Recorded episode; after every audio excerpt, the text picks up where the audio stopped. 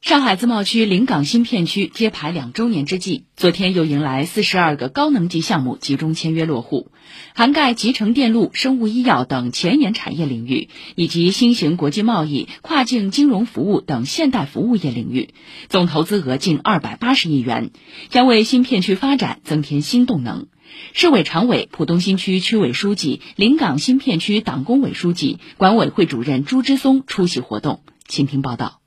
四十二个项目分线上线下同步签约，其中有的项目是对前沿产业全产业链的补充，比如集成电路企业汉芯科技将投资十亿元在临港建设碳化硅产业基地。公司董事长徐飞说，基地将进行碳化硅器件和模块的研制，与芯片区其他芯片企业形成协同合作。临港吸引我们的是整个集成电路大的产业的生态环境，从芯片的材料企业到制造企业、测试封装，整个产业链上下在共同的努力，是非常好的一片科技沃土。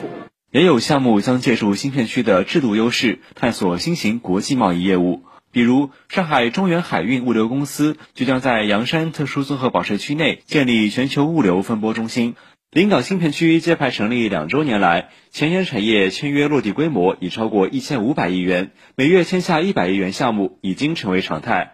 为了加快产业集聚，新片区推出了“幺三六”项目快速推进机制，也就是一个月项目签约，三个月完成土地出让，六个月实现开工建设。新片区管委会高科处副处长陆瑜说：“随着产业生态逐步完善，产业链招商、朋友圈招商都已形成规模。眼下，新片区正重点建设东方新港、生命蓝湾、大飞机园等特色园区。同时，临港新能源汽车整车产量今年预计突破六十万辆，有望成为新片区首个突破千亿级规模的产业集群。”我们很有信心，在“十四五”末打造出集成电路、高端装备、新能源汽车三大千亿级的产业集群，同时培育像生物医药、人工智能、民用航空呢，实现五百亿的产业集群，同时还要培育像绿色再制造和氢能这样的百亿级的产业集群。以上由驻临港记者赵红辉报道。